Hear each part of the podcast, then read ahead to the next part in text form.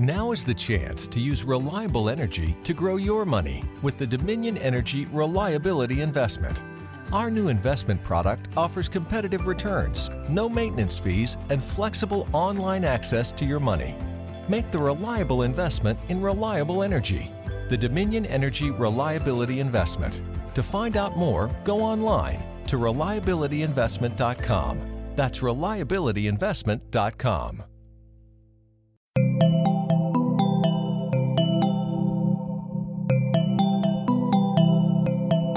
Estás escuchando Posta, Radio del Futuro.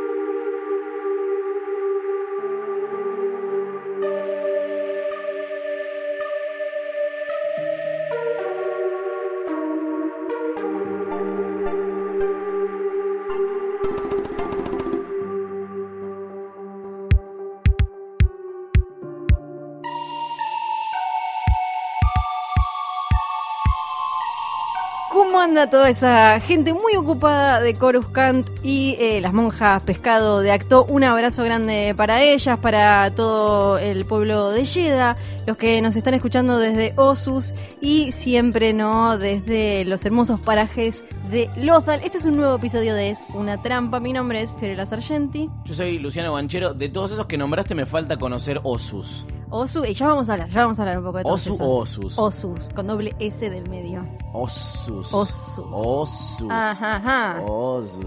Mm. Sí, sí. Florencia, no te quiero ver más, no te No, yo soporto. tampoco, yo tampoco. Pero bueno, estamos en la tercera temporada de Es una trampa, el podcast de Star Wars de posta. Y venimos de. Bueno, arrancamos haciendo la previa de eh, Los últimos Jedi. Sí. Después Eso pasó. hablamos de la película. Ah, estamos recontentos, qué sé yo. Después tuvimos que hacer la defensa, ¿no? Claro. Porque se vino Que toda la esta pidió. guerra civil. No, pero un poco sí. Ponele. No, pero sí. Eh, digamos que lo hicimos porque quisimos. Sí, claro. Y tuvo una repercusión eh, favorable, igual me parece. Igual hace dos minutos lo vi a Santiago de vuelta puteando a Ryan Johnson en Twitter. Le mandamos un abrazo a Santiago Barrio Nuevo. Eh, pero bueno, nada, nosotros expusimos Sí. nuestro caso y de la misma manera que expusimos el caso en defensa de los últimos Jedi, hoy vamos a exponer nuestro caso en contra de los Jedi. Sí, porque con todo esto de la, la polémica de episodio 8 apareció mucho el tema de, no, un Jedi no haría esto, un Jedi haría lo otro, con respecto a las decisiones que toma Luke y a la frase de Luke de lo, es, momento de que los Jedi mueran y del futuro, lo que se viene y demás. Y es algo que un poco hablamos, sobre todo, obviamente, cuando en los episodios de las precuelas, esto de la- porque uno cuando veía eh, las, eh, o sea, me imagino lo- los más grandes, ¿no? Que vieron en el cine la trilogía Háblame original. con. Ah, no. Claro, no, no, no, más grande, más grande.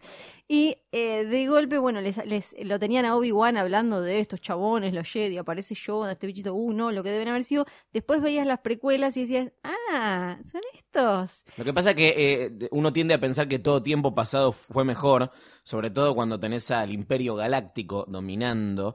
eh, pero bueno, no sé cuánto mejor estaban con los Jedi, porque con la República todo bien. Sí. Había una democracia, había gente que ejercía legítimamente su derecho a votar y proponer.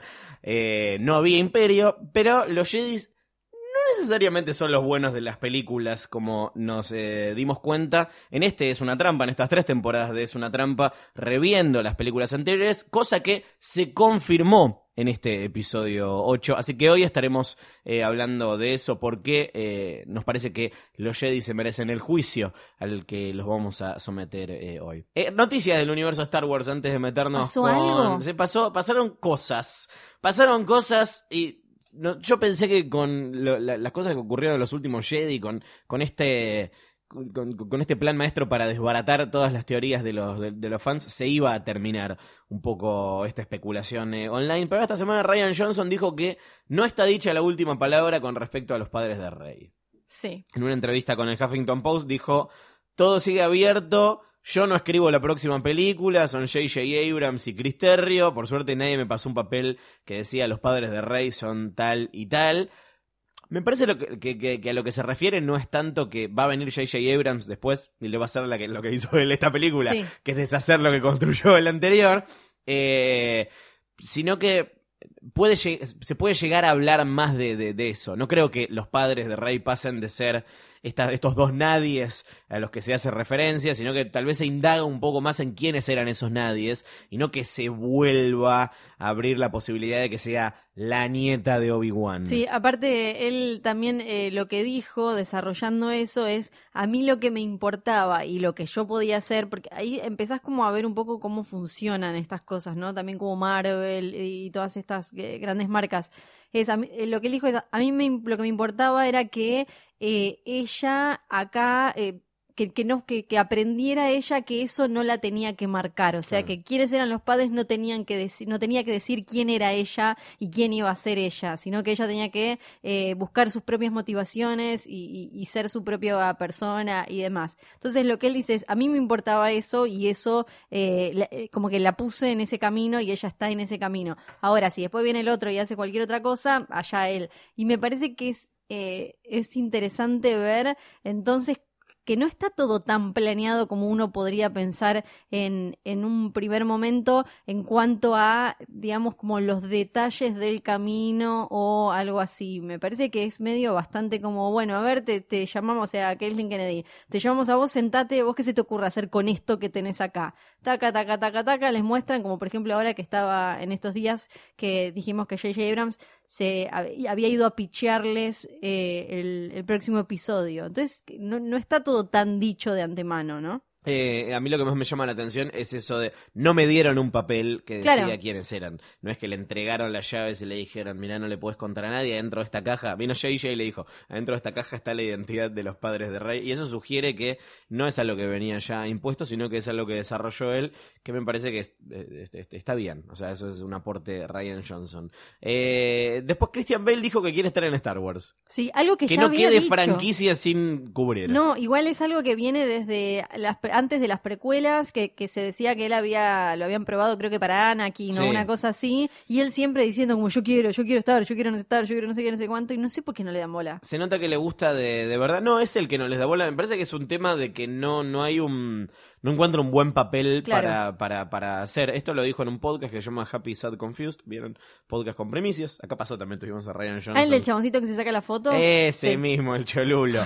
Eh, dijo que fue candidato, eh, o sea que estuvo en el, en, el, en el casting, fue parte de las conversaciones, no sé cómo será, tipo, si tenés que hacer un casting si sos Christian Bale, eh, que fue candidato a ser mentor de Han en eh, Solo, en la película esta que todo, se estrena que supuestamente sería en el de cinco Woody meses. Harrelson, ¿no? Más el menos, papel sí. de Woody Harrelson, claro, y finalmente lo rechazó él y terminó yendo a parar a manos de, de Woody Harrelson, pero dice que no descarta la posibilidad y que tiene ganas de hacer algo futuro porque es fan de Star Wars. Sí, Le preguntaron, sí, Que, no, que siempre dice como que quede abierta, ¿no? Lo, mismo había dicho como la otra vez. No, como- porque le habían preguntado si, si, si había visto a Ben Affleck haciendo de Batman. Dijo que no, que no le interesan las películas de superhéroes, que no le interesa verlas, pero que de Star Wars es re fan. Dijo que tiene un Millennium Falcon, dijo que tiene un At-At eh, y, y- y demás. Bueno, nada, sí, capaz que es Snoke, ¿no? Christian Bale al final. ¿Por qué no? De golpe de la voz de Andy Serkis pasa a ser la Era- voz de era Christian como- Bale. No, la gente que sigue esperando que, Sí, que vuelva a aparecer Snoke en la Sí, nueva, hoy le leí que quizás saludos. era un clon, porque si te Sí, fijas sí, la cara, no sé Sí. qué, no sé cuánto, no sé. Ya mismo. Hay una nueva tendencia en Instagram que Fiorella ya, ya subió su foto, que es el Kylo Ren Challenge. Sí. Lo está, ya, ya lo hiciste, ¿no? Eh, obviamente le- le- lo hice, pero me la dieron de baja, ¿viste? Ah, Como ah, te- sí, te- sí, me sí. la denunciaron y me la dieron de baja. ¿Qué es el Kylo Ren Challenge? Básicamente consiste en quedarse en cuero, ¿no? Y subirse los pantalones negros hasta lo más arriba que puedas, como eh, Kylo Ren en esa escena. Exactamente. Eh, en los últimos Jedi, que vi que mucha gente estaba diciendo como que era fanservice eso, poner a Adam Driver en cuero. Lo explicaron, No no me interesó ni como para abrir el link en el que había una cita, no sé si Adam Driver o quién, explicando por qué habían metido esa escena. Y también leí que había un debate con respecto a qué le decía ella de ponete una, y algunos habían entendido en inglés como que ella le decía ponete una toalla. ¿Por qué le diría en una galaxia muy, muy lejana ponete una toalla? Y le dice cowl, le dice como una, una capa, como una... Es como cuando en Game of Thrones dijeron que le pegó un tiro a alguien. Claro, era, ¿por qué diría towel? ¿Por qué diría toalla? Ponete una toalla, no. Bueno, ahora vamos a subir nuestra foto eh, Sí, por favor. en cuero y con los pantalones hasta arriba de todo. Viste que a medida que pasan los días no hay, no hay más noticias de Star Wars. Ya es como No. que después del episodio anterior la Sí. gente se calmó y dijo, ah, no, no, estos dos tienen razón, dejemos de atacar a los últimos Jedi y estamos listos para despedazar solo. Claro, claro, que le- lo único que vimos hasta ahora eh, oficial nuevo desde el último capítulo de Es una trampa es una foto de Ron Howard mostrando como, me parece que unas manos o sus manos o no sé qué, como en un volante que no parece creo que el del Millennium Falcon, dando a entender cómo arrancamos o algo así, pero no pasó un pedo después Claro. de eso. Es como, dale, hermano, nada. Un tráiler, una, una, no, o sea, no sabemos cómo es el, el look and feel de la, de la, de, de- de la, de la película. No. O sea, no, no, no nos podemos imaginar cómo sabemos- se ve. Exacto, si es todo de colores, si es eh, oscuras, no, no nada, no, Pienso en cuando veíamos las primeras imágenes de Rogue One que te daban la pauta de que eh, si bien era una película que estaba inserta en el universo de, de Star Wars, tenía como, como, como este color, como esta textura, como, como esta sugerencia visual y temática de que, de que casi que era como una, una película de género dentro de este Aparte, lo hicieron re bien porque te acordás que en ya en la Celebration de 2015 cuando fuimos que mostraron eh, arte conceptual que se veía que se veía como medio de guerrilla Sí. y después te fueron mostrando Jeddah y esa cosa de desierto, después avanzaron y te fueron mostrando eh, se me fue el nombre del planeta playa. Sí. Eh, sa- Scarif. Scarif. Eh, y eh, empezaron como de a poco a mostrarte los, los diferentes tonos y lugares por los que te iba a llevar la película. Y de esto no tenemos ni idea de nada. Absolutamente nada, lo cual es raro porque no falta nada para el estreno. Entiendo Sí. que es la primera vez que hay dos películas de Star Wars tan pegadas, Sí. eh, porque generalmente están espaciadas por un año, diciembre a diciembre. Esta se estrena en mayo, pero no haber visto un tráiler todavía es medio extraño. Ah, Entiendo que no es la producción más tranquila del mundo Sí, tampoco, ¿no? tampoco. Pero tipo, un póster. sí. No hay póster. Nada. Es no. rarísimo. Eh, y lo último, hoy salió una, una nota muy buena en BuzzFeed, algo que nunca nadie dijo jamás, eh, que dice 20 pequeños detalles asombrosos que no sabías que estaban en los últimos Jedi. Eh, un grupo de, de fans estuvieron destripando este, este libro, el diccionario visual de los últimos Jedi, que lo hizo Pablo Hidalgo, a quien recomendamos mucho seguir en, en Twitter. Le arroba mandamos un beso. arroba Pablo y Hidalgo, que tiene como muchos detallitos, como los que comentábamos en el episodio anterior, esto de, de, de- de- de- de algunas pautas que, que- que te hablan del origen de Snoke y de la Primera Orden, que es, que es un movimiento que se originó en los confines del, del- universo, en los sectores más eh, alejados, e inexplorados de la, mm, de- la galaxia, y no se mencionan en la, en la película directamente. Bueno, en este libro está, está esto, y acá hicieron una selección de 20 cosas, no las vamos a leer todas, pueden buscar ahí el, el- link. De- son detalles muy pequeñitos que no hacen tanto a la, a la trama, pero que sí hacen a la construcción del universo, a cosas culturales y demás, como por ejemplo el peinado que tiene Leia en la, en la película, viste que le dice I change my hair, Sí. y, y eso eh, es un como una especie de, de- de- de peinado de duelo, de luto, es un Alderanian Morning Braid, es como una trenza de duelo de Ah, Alderan. claro, perfecto. En, por el de luto de, Sí, de de Han Han. Solo, claramente, ¿no? Y del hijo, ¿no? Que de alguna manera ella lo estaba velando también. Sí, ponele. Como que Citripio está medio pintado en la película, pero que en realidad él es el que coordina las actividades de los droides espías de la resistencia. Así Ah, que no no, es está tan tan al boludo. pedo. Exactamente. No es el company, el Sergio Company, ¿no? De, de, de Leia. Bueno. Algo que comentábamos que estaba en Rogue One cuando estaban buscando los planos de la estrella de la, de, la muerte, esto de rastrear las naves eh, cuando están haciendo el viaje en el hiperespacio, que, que aparecía en la película. Bueno, eso parece que es un plan que se originó en un think tank, como en un grupo de, de gente que se junta a- a- a planear del imperio, que se llamaba la iniciativa Tarkin. Así que ahí surgió la idea. Y ahora, obvio, estamos todos prestándole atención, todos volvimos a Rogue One porque nombran dos o Yo tres no, de esas cosas. no sé. Yo sí la vi como dos veces más después. No tengo nada que ver. Que Snoke tiene un anillo con una piedra que fue minada de las catacumbas debajo del castillo de Vader en Mustafar. Me muero. Sí. Eh, hay un detalle buenísimo de Fasma Si nos Eh, quieren regalar este libro, que no lo tenemos físicamente, estamos acá en Radio en Casa, ahora después le pasamos la Sí, dirección. sí, 2134. Dice que eh, el- la armadura de cromo de, Sí. de la capitana Fasma está hecho de una, de una nave imperial que eh, era del emperador Palpatine. Que acá en el posteo hay una, hay una foto, que te lo voy a mostrar en este momento, Por es muy poco radial sí. lo que estamos haciendo. Esto lo vimos en las Ah, precuelas, sí, esta, claro. esta nave cromada Sí. en episodio 2 o en episodio, en episodio 3, así que parece que esa armadura está hecha a partir como, como de, de- de la nave derretida. Claro, porque eh. Hidalgo, que es el que escribió el libro, trabaja en Lucasfilm, es un poco como de estos que, que vienen a ser como los Artu o, o los, eh, que, como que serían, como los eh, maestros de, de GOT o algo así, que tienen que cuidar la historia y la continuidad y demás y qué sé yo. Ese, ese- ese es como el, el- el- sí, el grupo que decide esto sí. Sí. esto no, esto sí, esto no. Igual, Pero fíjate sí, que en tal sí. eh, en episodio 3, en tal momento dicen que es rojo y acá debería entonces estar más. Es de esos. Esto está bueno y tiene que ver con el personaje de Benicio del Toro. Vieron que se llama DJ, un personaje que no se dice, eh, un, nombre que no se dice durante la, la película. Parece que tiene como una plaquita en el sombrero que tiene puesto que dice Don't Join.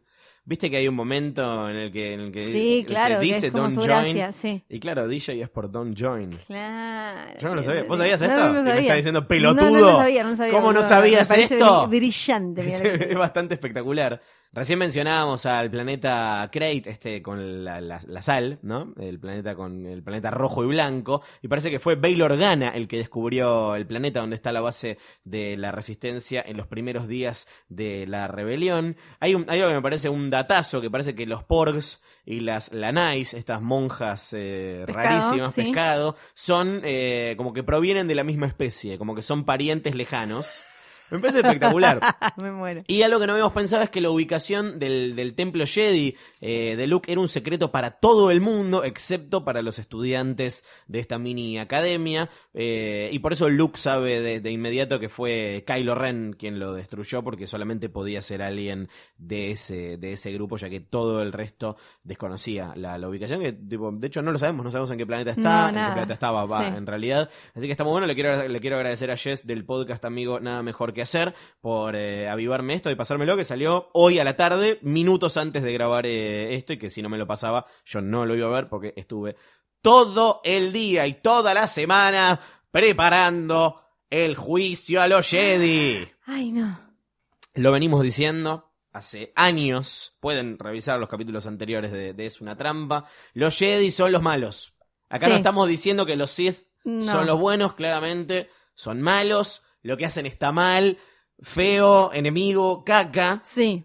Pero los Jedi me parece que están demasiado engolosinados con el lado luminoso de la fuerza y no me parece que representen lo mejor que tiene esta fuerza para dar. Así que no vamos a hablar hoy desde una perspectiva moral necesariamente.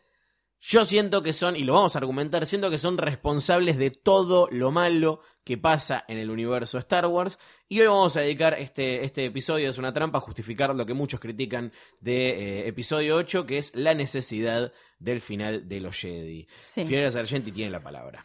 Voy a decir que yo no creo, o sea, yo pienso que sus intenciones eran nobles, pero, pero eh, se equivocaron en todo básicamente y eso llevó a la República a la ruina, básicamente como Alfonsín, para mí, ¿no? Son como los alfonsines. Los cortes de luz en la galaxia, la inflación. Tenía buenas intenciones, pero todas las cagadas que se mandaron después vino, me- no sé qué, no sé. Eh, básicamente eh, es algo así. Acá nadie está diciendo que son malos o que lo querían, lo, lo, si lo hicieron a propósito demás, pero vamos a hacer un análisis de las decisiones que fueron tomando desde hace años y años y eh, me parece que, que queda en, en negativo, ¿no? El, el balance. El Para- balance, justamente.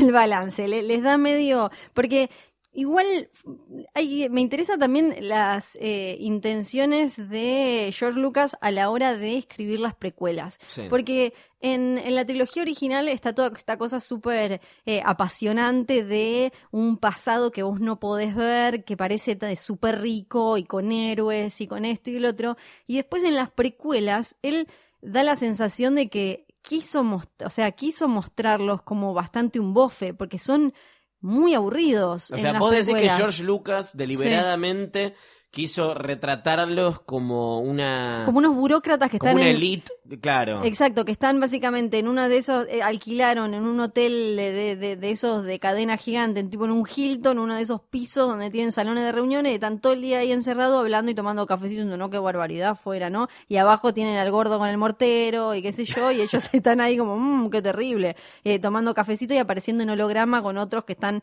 eh, andás a ver eh, dónde. El gordo mortero es un personaje de Rogue One, no me jodas. Es verdad, el gordo Montero es el chino de pelo largo, es el novio del chino ciego.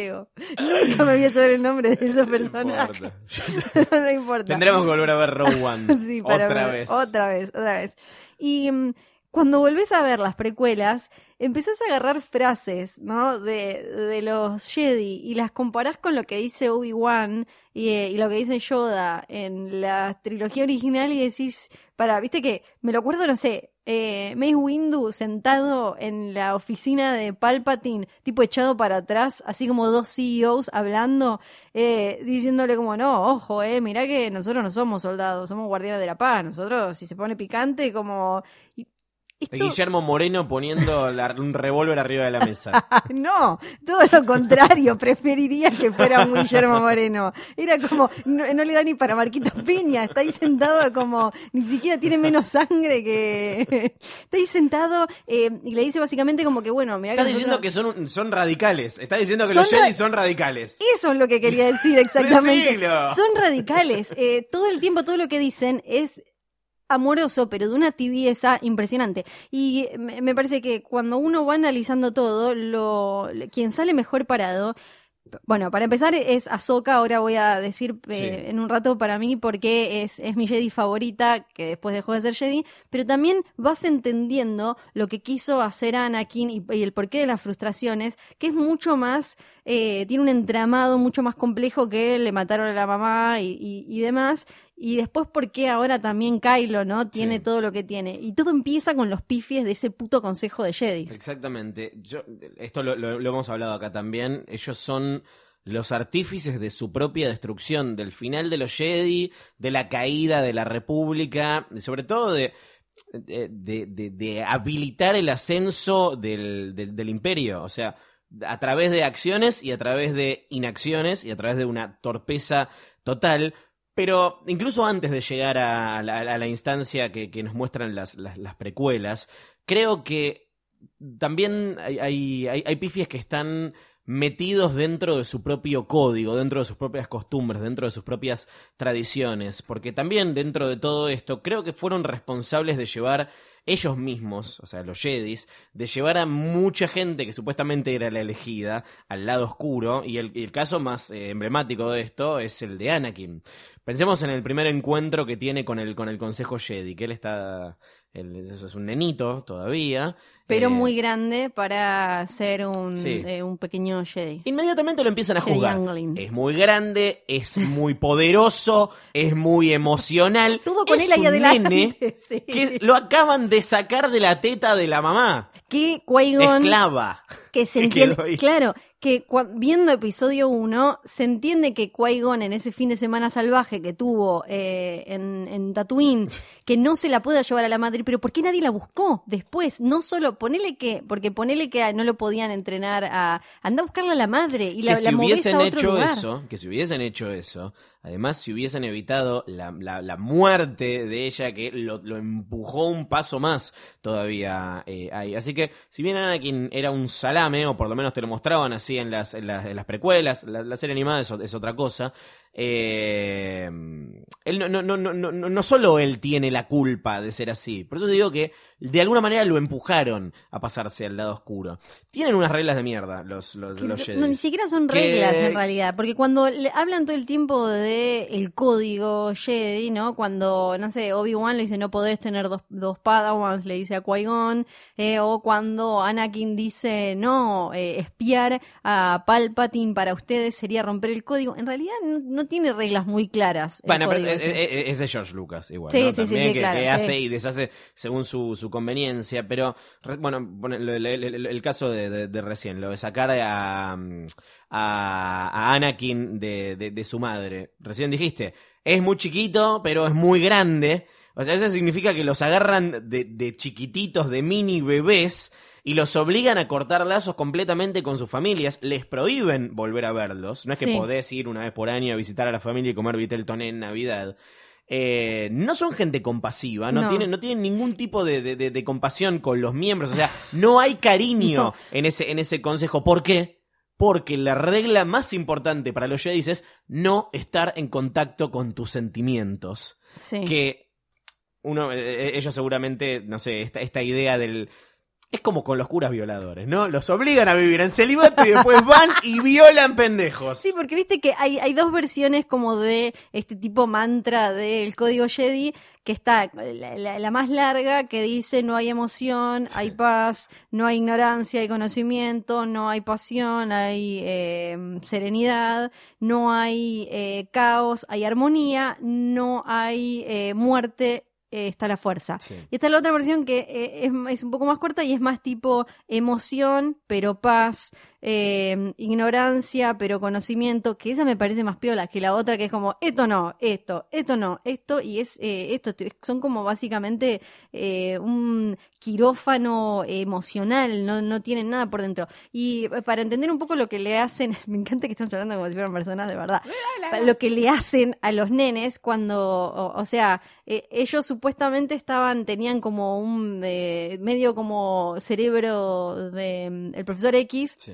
Donde buscan niñitos que sean sensibles a la fuerza y los van a buscar. Por la cantidad de midiclorianos. Claro, exactamente, no nos olvidemos de los y convertirlos en Jedi Younglings, ¿no? Que serían como estos niñitos Jedi como los que mata Anakin en episodio 3, pero en el caso, si no me acuerdo mal, es con Ahsoka, que un, un chabón que vende, que agarra esclavos que, saben manejar la fuerza para explotarlos, como que le hackea eh, las comunicaciones y va a robarse los pibitos estos, o sea que hasta ese es un horror, como que no le sale ni bien ir a buscar a los pibitos. Porque aparte ponele que, que, que- que tuviese sus, sus raíces la filosofía Jedi en algo como, no sé, como el, como el budismo, que, bueno, no sé mucho sobre budismo, pero mm, todo tiene que ver más con vivir una vida equilibrada, ¿no? O sea, sin excesos. eh, y se supone que la fuerza se trata del, del, del balance, del, del equilibrio. Entiendo que no quieren que se te vaya al lado, al lado oscuro, pero ¿a quién se le ocurre que tapar las emociones es, es, es, algo bueno? La inestabilidad emocional lleva al, al, lado oscuro. Y de verdad, digo, ¿de quién fue la idea, no? O sea, ¿quién es el, quién, quién fue el primer Jedi? O sea, incluso cuando estaba el universo expandido no había una persona que escribió los libros, bueno, esos libros de mierda que, que, que se llevó Rey en la, en, la, en la- en la- en la nave antes de que los queme Yoda. Eh, supongo que ahí debe estar. Eh, Sí, están los holocrons, Sí. esos con el, el holocron Jedi y el Sith, que tienen como toda la historia del no sé qué, del no sé cuánto.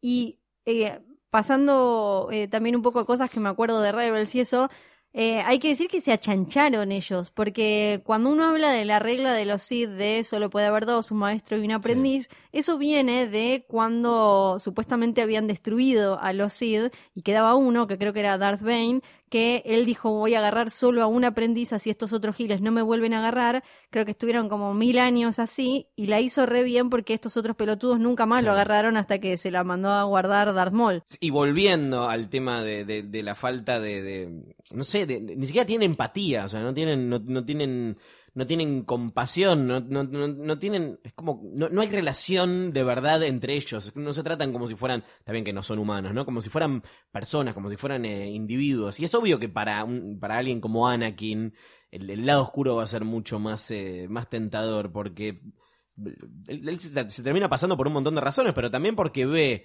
en los Sith algo que los Jedi no les dan, que es un poco de, de- de- atención individual. Está bien que él se vuelve loco de poder, eh, con, con- con toda esta fantasía de que es, de que es el elegido, eh, pero la verdad que no costaba tanto en realidad que no se pasara al lado oscuro, y gran parte de la responsabilidad la tienen, la tienen los, los, los, los Jedi. Y después me parece que pasar, pensar todo como algo binario. No, no, no, no, no, no hay grises, hay un lado oscuro y hay un lado luminoso. Eh, este concepto anticuado de que solamente hay, hay- hay blanco y negro. Obvio que ellos van a ser los buenos, si del otro lado están los Sith. Pero también me parece que pasa algo que es que en ese ser los buenos se terminan volviendo como, como arrogantes. ¿No te parece que los Jedi son como siempre están como muy cancheros, muy en pose, muy en yo soy mejor que vos. Sí, aparte hay algo loco porque, por ejemplo, en esta tranquilidad cancheril que tienen, ellos supuestamente no piensan en sí mismos, ¿no? Son totalmente, eh, se entregan al otro y piensan en eh, la gente y demás. Pero en las precuelas vemos que en realidad la, la democracia la salen a cuidar ya cuando está desde todo se fue eh, al recarajo. No es algo que a lo que ellos le presten verdadera atención. Están más viendo eh, la giladita llevando a los pibitos a elegir el, el, el Kyber Crystal y qué sé yo. Y no están tan en, en eso. En, no son para mí verdaderos guardias, guardianes de eh, la democracia que de alguna manera sería así eh, ser guardianes de la gente que ellos dicen estar cuidando. No, de hecho creo que hay un, hay un momento en el que Mace Windu tira una como... No, bueno, si entonces se sale de control, el Senado lo agarramos nosotros. Tipo, Pará, golpe de Estado, Sí. para un segundo. Ahí pe- peronismo todo el tiempo, ¿no? Como estando ahí abajo, como diciendo, ah, chicos, si se pudre todo, caigo yo, ¿eh? Ca- Caigo yo y no hay ningún drama. Entonces, sí, lo dicen. Establecemos que los Jedi son... eh, se creen mil, por un lado. Sí, claro que sí. Pero al mismo tiempo son muy boludos porque es imposible que jamás nadie se haya dado cuenta de que Palpatine estaba armando toda esa tramoya bajo sus narices. Ellos sumaron al, o sea, no solamente le, le siguieron el juego todo el tiempo, si bien nada, como que como que había estas rispideces entre, entre ellos, pero tipo terminan sumando este ejército de clones que lo había armado Palpatine, que termina ejecutando la Orden 66 y que los termina matando a todos. Por eso también son culpa- doblemente culpables Sí. de su propia destrucción. Por el ascenso de, de, de Palpatine, por el panquequeo de Anakin y, y, por esto de la Orden 66. Sí, y recordemos que cuando va en episodio 2 Obi-Wan a investigar qué es esto de que se va a ese lugar lluvioso y qué sé yo, del ejército de clones que están haciendo, y descubren que lo habían pedido en nombre de los, de los Jedi, pero no, lo que dicen es, no le digamos a nadie, nos hacemos los boludos, caemos con estos clones, decimos fue re nuestra idea, miren chicos, le traemos un montón de soldaditos, no decimos nada porque la gente va a perder la confianza en nosotros y, y- y va a estar todo mal. Sí, que salió re bien. Por una cuestión de, de relaciones públicas, ellos no cuentan esto, no lo terminan investigando y después por eso se las recontramandan a guardar.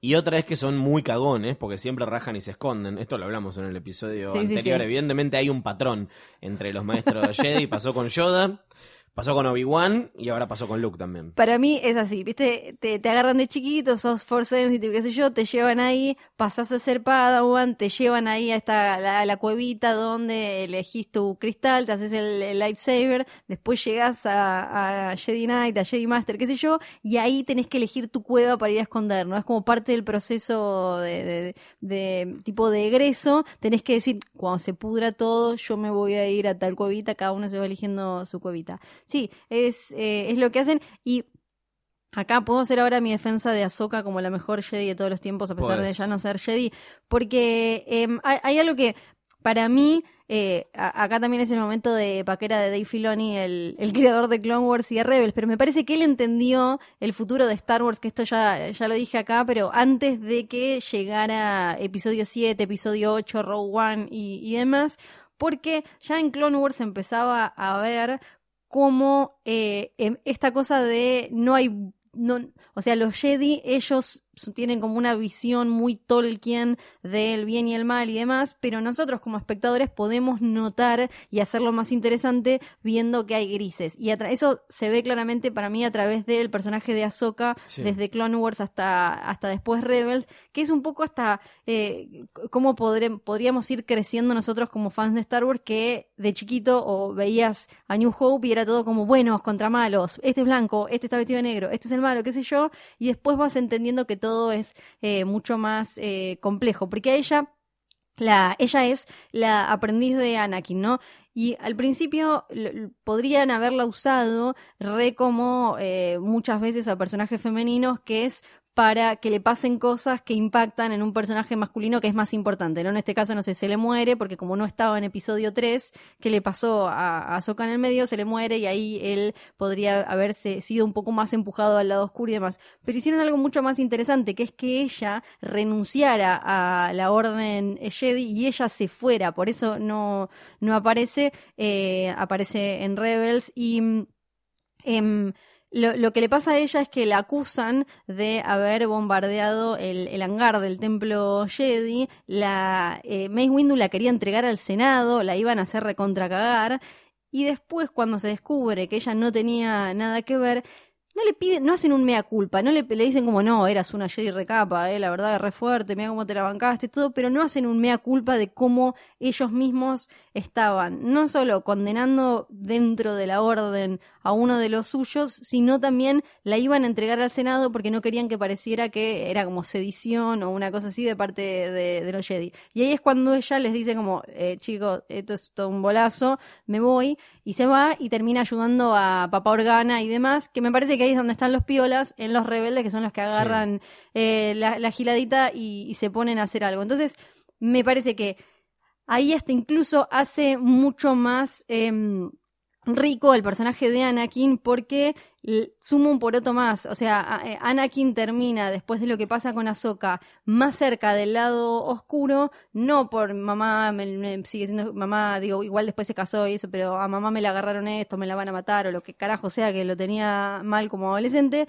sino em, porque él quería cambiar estas cosas, quería cambiar eh, la, orden Jedi que era esto, era esta burocracia que estaban por entregar a una pibita y cualquiera. De la misma manera que Kylo Ren en la última película quiere cambiar las cosas en, no en el Imperio, sino en, en la, en, la, en la Primera Orden, que acá queda mucho más de manifiesto, porque nada, si bien, sea, Rebels y The Clone Wars está buenísimo y lo ve un montón de gente, viste, las películas son como lo más importante Sí, sí, dentro sí. del canon y está bueno que se ponga de manifiesto esto de la tercera posición, ¿no? O sea, lo que le pasa a Ahsoka, de decir, bueno, no soy Jedi, pero no me voy a ir al lado oscuro, o sea, no es, no es blanco o negro, o sea, puedo no ser Jedi y hacer mi aporte desde lo que me parece que, que, que, que, que suma. Acá Kylo Ren, digamos que está del otro bando, ponele, en el momento que parece que está por panquequear y decís, ah, se va a pasar al lado de los buenos. En realidad no, está eh, aprovechando un- una oportunidad donde la ve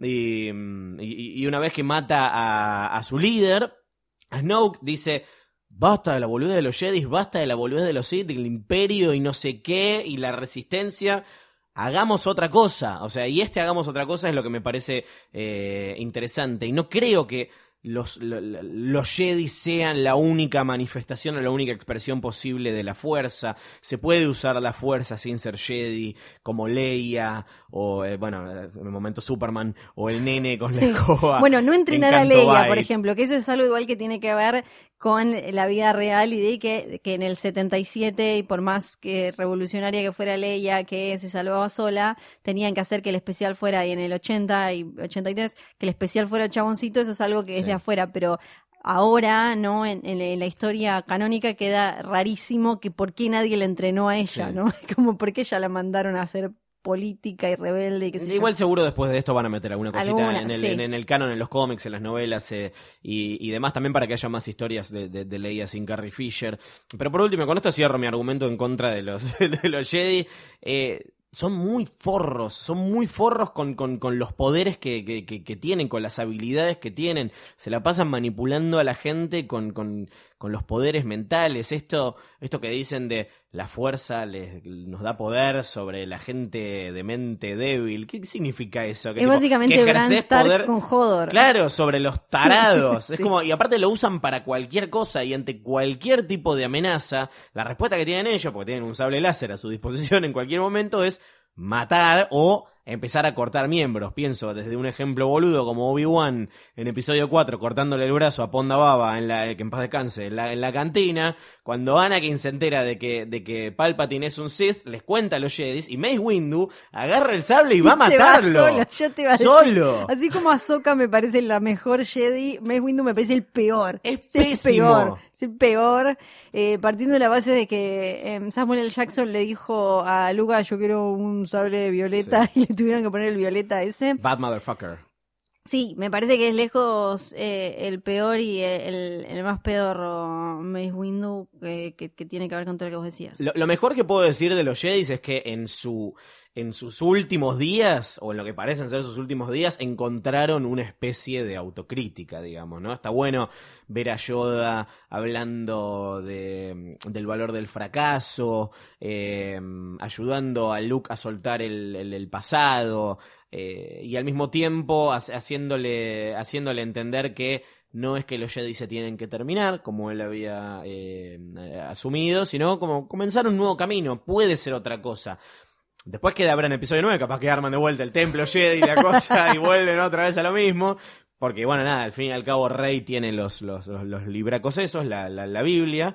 Y, eh, pero yo no siento que haga falta en un universo donde existe la fuerza que haya Jedis y Siths. Si van a, si van a ser como, no sé, años y años y años y años de, de, mitología en forma de series y películas y libros y, y demás, estaría bueno un poco, no, no, no me parece mal cerrar un capítulo que tenga que ver con, con estas facciones de, de- de blanca y negra que se vienen enfrentando hace tanto tiempo y empezar a buscar estos matices que al mismo tiempo me parece que construyen personajes más interesantes. O pueden hacer como ahora, tipo escuelas Waldorf, esas cosas.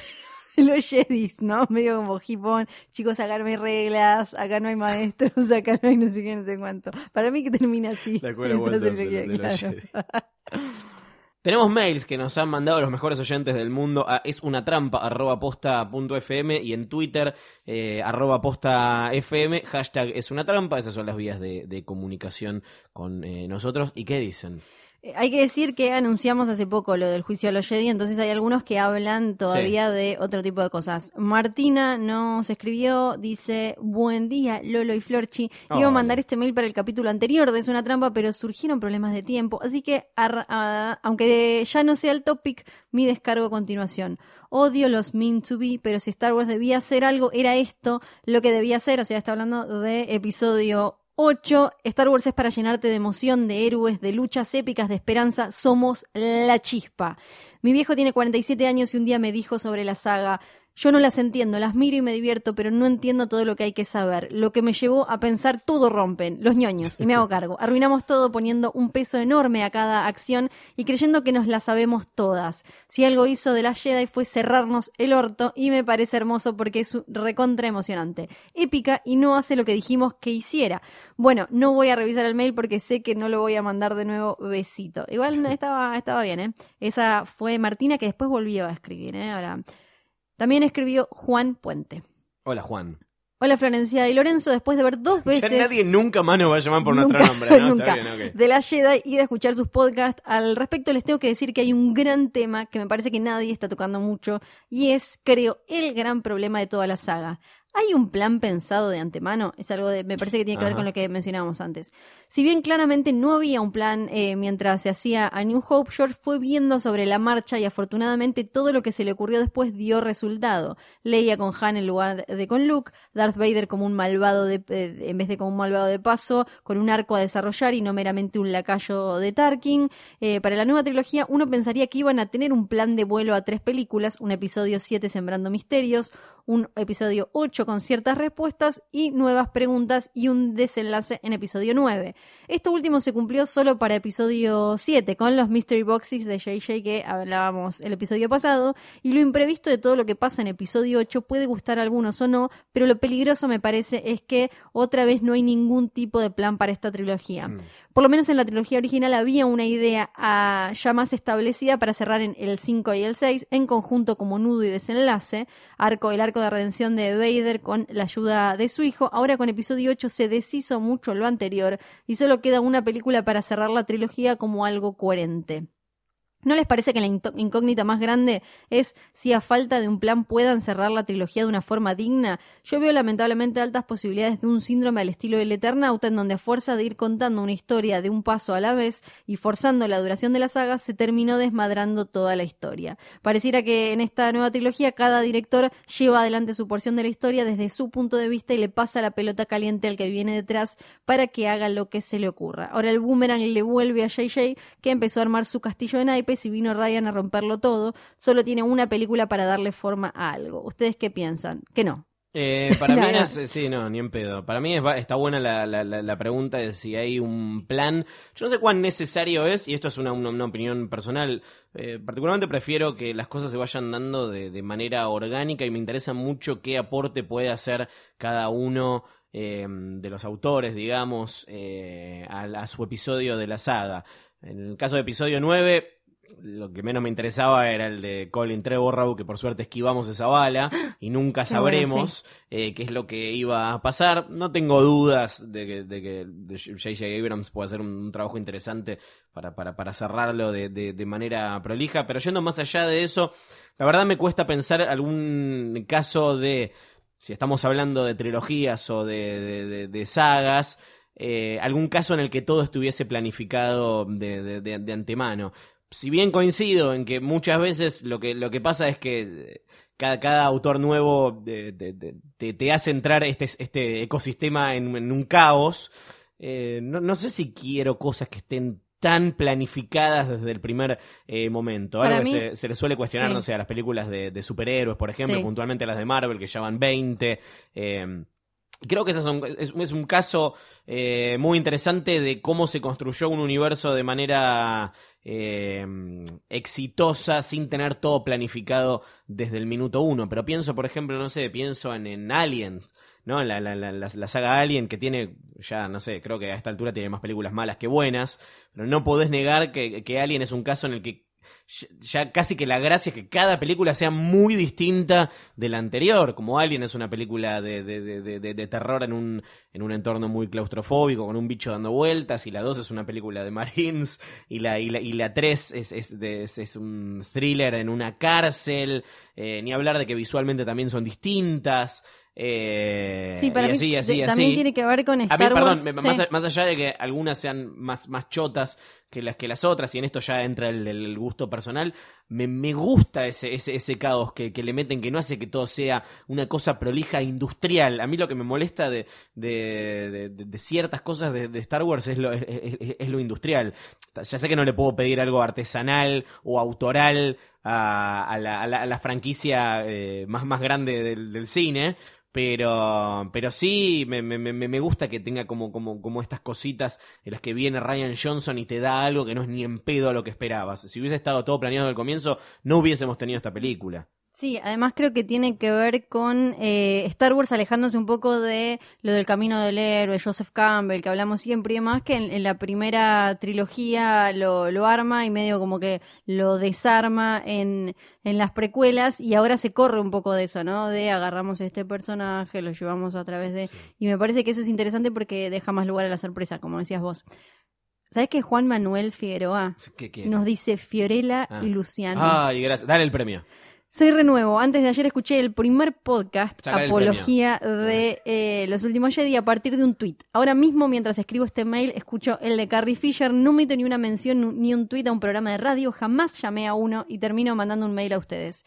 Quiero compartir lo siguiente a riesgo de que ya lo hayan dicho porque tengo solo dos programas escuchados enteros, más el que ahora me acompaña. Disney entendió todo, son los putos amos.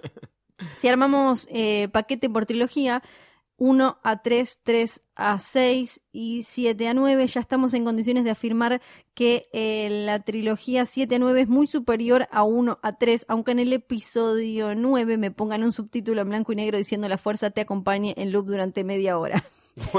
Hora y media, perdón. Aún restando entonces un 33% de esta nueva trilogía, me la juego a fondo diciendo esto porque eh, hay aciertos en los guiones, aciertos en la dirección, grandes aciertos en el casting, hablando de los actores nuevos, imposible no tener empatía con Rey, quien tenía alguna empatía con Hayden, nada misma. Christensen, volver a la estética visual de la saga, ese para mí es el mayor acierto de todos, un uso correcto y adecuado de la animación digital, sacaron ese canto al onanismo de meter efectos digitales en exceso, Disney respeta a la franquicia pero está dispuesta a sacarle el jugo y para eso usa lo que Disney ya sabe que funciona. Con heroína y una perspectiva de género más acorde a estos tiempos, con multiculturalismo políticamente correcto, mujeres, hombres de color, asiáticos, latinos, entre todos. Y suma una predicción falopa, es que en el último episodio van a meter un personaje homosexual. Ok. Finalmente, si tengo que definir en pocas palabras, episodio 8 la defino como el episodio más trosco de la saga, donde esa vanguardia iluminada que no la banca a nadie, cada vez son menos, están convencidos de algo que la mayoría no. Ni Luke está convencido, por eso su participación final es indispensable para lo que viene. Si él convence y se sacrifica por esta vanguardia, pueden hacer una nueva hegemonía. Si tengo que tirar mi pronóstico para episodio 9, que sea el episodio más peronista de la saga y que la princesa Leia, aunque deje en el camino girones de su vida, que sepa que la galaxia entera recogerá el nombre de Leia y lo llevarán como bandera a la victoria. Abrazos, Juanma, que nos eh, llamó por nuestro nombre, ¿no? Qué bien que escriben nuestros oyentes, la verdad que es un lujo. Eh, me, me, me gusta esta idea de que en episodio 9 van a meter un personaje homosexual. Es Disney, así que no te hagas muchas ilusiones. Episodio 10 tal vez podría haber abortos también, ¿no? Pienso que te Sí. iba- íbamos introduciendo... De a poco, claro, Sí, sí, sí, sí, sí. Y Martina nos volvió a escribir, vamos a compartirles después Sí. en redes sociales, nos hizo un dibujo hermoso de Rey con una frase que dijiste vos eh, el año, el ¿Qué año dije? pasado. Sí, fue el año pasado. Fue el año pasado. The tenía- Force is Female hizo ella un dibujo increíble, Ay, después le vamos a compartir. Matías dice, buenas, buenas. Me llamo Matías, empecé a consumir sus pod, pod- podcasts. Está bien. Eh, no sé si es en chiste o de verdad. capaz La semana pasada y hoy terminé de escucharlos todos. De verdad es una genialidad lo que hacen. Ay, no soy fanático de Star Wars, pero me gustan las películas y viendo, siguiendo la saga, dice, bueno, que hay cosas que no le cerraban, pero que escuchando nuestras teorías eh, le, le coparon y comparte teoría para el para episodio 8, dice. Sí. El título es en plural, pero no se dejen engañar, Car- Kylo y Ren no termina, Kylo y Rey no terminaron el entrenamiento Jedi, así que no puede referirse a ellos. Muchos van a decir que Luke tampoco finalizó el entrenamiento, pero es obvio que él siguió el entrenamiento virtual con el espíritu de Yoda. Los verdaderos Jedi fueron presentados y son los herederos de los midichlorianos de Luke. Por Dios. Un día después de un par de vasos de leche azul, Luke se pone de la cabeza, ve a una Lanai dando vueltas y bueno, la carne es débil, esta situación se vuelve recurrente y poco después tiene una isla repleta de porks que con un poco de entrenamiento son capaces de convertir a Chewie en vegetariano tan solo mirándolo con el poder de la fuerza. Acá Tengo dos preguntas, tengo Sí. dos preguntas. Una es, ¿los porks nacen de la unión entre humano y lanai? Ah, Número dos, Ajá. el pork que se está por comer Chubaca, Sí. ¿lo mató él? Para mí le rompió el cuello, no te voy a mentir. Para mí le- él le- lo, lo agarró, total, viste que ellos se quedan ahí. claro, y, y sí. No es que lo encontró ahí muerto como una paloma que ves en la calle, No. la levantás y te la comes, ¿quién Nada. no lo habrá hecho? No. Alguna que otra vez. Escribió Juan Ferro, dice, hola Ewoks, me llamo Juan, no pude escribir antes, seré breve. Simplemente creo que las personas están tan ofendidas con eh, TLJ, nunca entendieron de qué va todo esto. Star Wars son historias de caída y redención, de libertad y esperanza. Todo eso está en episodio 8, contado de una manera que nunca antes vimos en la galaxia. Creo que ni Lucas lo hubiera hecho así, ya que pienso violentamente que si hubiera seguido con la saga, hoy Kylo Ren lo hubiera interpretado Justin Bieber y no el tremendo actor y tan injustamente criticado Adam Driver. ¿Quién lo critica Adam Driver? Qué cosa. Llegó mail de Priscila López. Buenos días, tarde o noche, chicos. Primeramente, feliz año nuevo. Y dice, ahora sí, dejo una Acá hay teoría. dos soles, así que imagínate el calor que hace. Dejo una teoría de lo que espero ver en episodio 9. Como dijo Luke, este era el renacimiento de la resistencia y ahora se van a poner la 10, van a dejarlo todo en la cancha. Mientras tanto, Rey como Kylo buscan aliados y o manos derechas para que los ayuden en esta lucha. Rey encuentra en el grupo de los rebeldes y mucho más eh, en Poe Dameron, mientras que Kylo en un principio no lo encuentra porque él y Hax no se llevan muy bien, Sí, hasta que. Kylo se desquita con él y lo termina matando. Kylo solo ahora como líder supremo total tiene que buscar desesperadamente un aliado. Y ahí es cuando recuerda a los caballeros de Ren que anda a saber dónde los dejó perdidos. Aunque no sean muchos, él debe buscar entre ellos alguien que sea fuerte y sienta que el lado oscuro está de su lado. ¿Cómo lo encuentra? Por medio de eliminatorias. A aquellos que Kylo los considere débiles, los va matando hasta que finalmente queda uno. O este caso, espero que así sea, queda una. Sí, queda una chica como mano derecha de Kylo, pero la cosa no lo favorece al líder supremo y la termina traicionando y le deja lugar a Rey para que acabe con él. Si Kylo se redime o no, todavía lo tengo en duda, pero Rey, como siempre, buscará la forma de que él lo haga. La vemos a Rey al final de la película sosteniendo los libros sagrados de la isla y sumamente decidida a formar una nueva orden Jedi. Y en cuanto a la ex mano derecha de Kylo, ella se convierte en Jedi gris y rechaza unirse a la nueva orden que planea Rey y se toma el palo. Esto es poco de lo que me gustaría, es un poco de lo que me gustaría ver en episodio 9, aunque lo veo difícil, pero si pasan a los caballeros de Ren, voy a ser feliz. May the force be with you. Me gustó mucho este, este Sí. mail. Tenemos un último mensaje que también nos dice, estimado Fiorella Luciano. Hola. Les transmito este holograma desde Punta Arenas, sí, desde acá y no desde Naboo, porque mis códigos de autorización imperiales eran antiguos y no me dejaron pasar la frontera de Argentum, dejando mis vacaciones congeladas en Carbonita. Y así sin más, abro este holocrón con un pase de dedos y una mirada Jedi perfectamente encuadrados en un primer plano Spielbergiano y les dejo algunas de mis impresiones, almacenadas por años, acerca del papel de los Jedi y de cómo su actuar errático e inocente me ha hecho pasar definitivamente al lado oscuro de la fuerza. Como a nosotros un poco. Igual.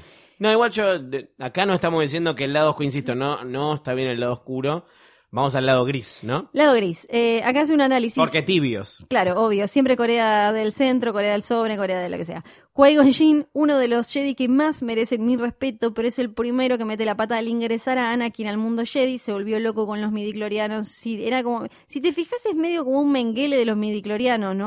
Como un algo así. Eh, Qui-Gon es como este niño es muy puro. mm. Eso no, era- eso no lo hacía, mm, eh, ¿cómo se llamaba? Darth Sidious, ¿no era así medio... medio. men- ¿Menguele de los mediclorianos? Ah, Una cosa así. Me parece- sí. no, no me acuerdo bien, pero sí, es medio así. Obi, Obi-Wan Kenobi, yo creo que de todos Obi es el único que siempre Obi. trató de arreglarlo todo. Me parece el más sabio de los Jedi, incluso más que Yoda. Yo te banco Obi, de repente no te diste cuenta de varias cosas, pero para mí no solo fuiste el mejor personaje, sino que uno de los mejores actuados.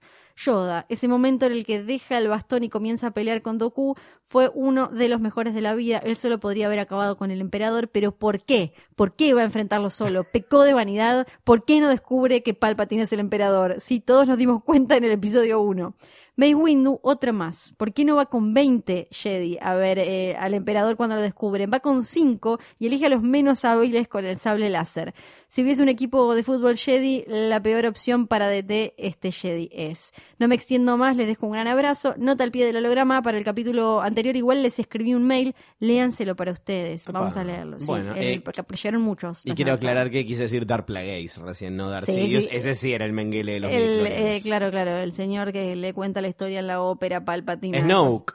Sí, claro, cierto, Snoke, ¿te acordás? Bueno, tenemos que elegir uno Ay, no, es muy difícil. que se va a llevar la remera de Very Difficult. Gracias, Very Difficult, por esas remeras mágicas y maravillosas. Yo tengo mi favorita, que es la de Millennium Pizza. Sí, y yo tengo mi favorita, es la de Leia Rebel. Si están escuchando en tiempo real la, sema- la primera semana de enero de 2018, este domingo tienen un showroom donde pueden ir a comprar bellas remeritas de Very Difficult que les pueden buscar en todas las redes. ¿Quién se la va a llevar esta semana? Ay, no sé. Yo ya tengo la mía. La mía, mira lo que te digo.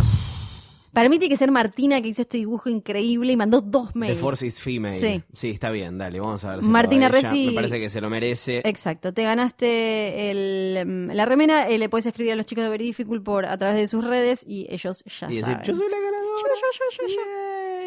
Eh, me gustó mucho que estos, estos días, cuando dijimos que era el último episodio de este año de Es una trampa, pensaron que se terminaba la Ay, temporada.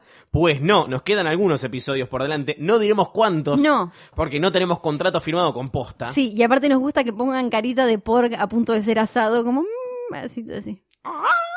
Sale Yo sigo igual, practicando. igual. Sigo practicando. Eh, es una trampa arroba posta punto fm es nuestro mail. Ahí nos pueden escribir, mandar sus dudas, nos pueden mandar sus teorías. Quiero invitar a nuestros oyentes esta semana a que ya en la víspera, paréntesis, interrogación, paréntesis, del estreno de Solo, una historia de Star Wars, la segunda de estas películas, después de Rogue One y antes de ¿Quién una de sabe? Obi-Wan, una de Yoda, una ¿Cómo de saber? Boba Fett, basta de la mentira de Boba Fett. Queremos que como parte de sus eh, teorías falopa nos manden sus ideas para Star Wars Stories y nosotros se la vamos a mandar a Kathleen Kennedy y le vamos a decir, mira, mira qué lindo todo lo que todo lo que nos mandan nuestros oyentes y alguna se convertirá en película. Claro ¿no? sí. Hay una parte de todo esto que acabo de decir que no es cierta, pero manden a es una trampa arroba posta punto fm qué historias de Star Wars les gustarían ver. Esto se me, se me ocurre porque Eh, Reverie, una película eh, de Chewie and the Porks, que hay un, eh, un, Un libro ahí sí. infantil. Pienso que la película esta, la película, el videojuego este, la campaña de, de, Battlefront eh, 2, es una historia de Star Wars también, las novelas, los cómics eh, y, y demás. Todo esto para decirles que no digan, me gustaría que haga lo de Yoda. Si no van a decir Yoda, cuéntenos qué historia de Sí. Yoda particularmente les gustaría ver, pues ya vimos bastante de Yoda. Yo no sé si necesito ver otra película de, de, de- Yoda, salvo que la historia lo justifique. Pasa con Boba Fett. No me interesa saber más sobre Boba Fett. Ya está, ya contaron la historia de Boba Fett en las precuelas, el padre, los clones, la mar en coche. Eh, una historia de Obi-Wan, bueno, ¿qué quieren ver? Eh, la- el- ¿Qué pasó entre episodio eh, 3 y episodio 4? Ya lo mostraron, hay una novela ahí dando vueltas que igual me parece que ya no es más canon. Pero bueno, cuéntenos en qué rincones de la galaxia les gustaría que se metan. Florencia, ¿vos tenés eh, alguna que te gustaría Y ver? ya que estuve jodiendo tanto con Ahsoka, me gustaría ver una, para empezar me gustaría ver una live action de Ahsoka, ¿no? Esta- estaría increíble y, y ver cómo ella empezó a, a crecer en, entre los rebeldes, porque desde que la vemos, desde que, digamos, se separa de Anakin y eh, después aparece en Rebels ya instalada, ¿no? En, eh, con ellos, me, me gustaría ver eso, a ver cómo se le complicó, qué hizo y demás. Así que como- elige tu propia Star Wars Story. Sería esto, es una trampa FM. La semana que viene hay más regalos, más remeras de Very Difficult. Pero por esta semana esto fue todo. Yo soy Luciano Banchero. Yo soy Fiorella Sargenti, Y, y, y, y, y. que la fuerza los acompañe. Ay, jamás me hubiese imaginado que ibas a decir eso.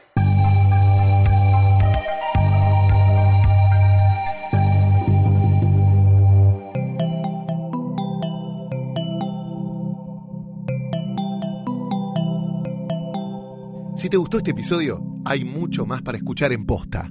Conoce todos nuestros programas en posta.fm. También podés llevarnos en tu teléfono. Baja la app de Posta para Android o para iPhone o suscríbete en iTunes a tus series favoritas. Seguí escuchando Posta, Radio del Futuro, cuando quieras y donde quieras. Free stuff is awesome, but free stuff that will spice up your bedroom is even better. Just go to adamandeve.com and select almost any one item for 50% off, and then we'll load on the free stuff. Just enter this very exclusive code, MUSIC, at checkout, and you'll get 10 tantalizing free gifts, including a sexy item for him, a special toy for her, and a third item you'll both enjoy. And for your viewing pleasure, six free spicy movies on DVD. Plus, free shipping! Always sent in discreet packaging. So go to adamandeve.com now. Get 50% off plus 10 free gifts when you enter the exclusive offer code MUSIC. That's M U S I C, because without it, no free stuff. That's music at adamandeve.com.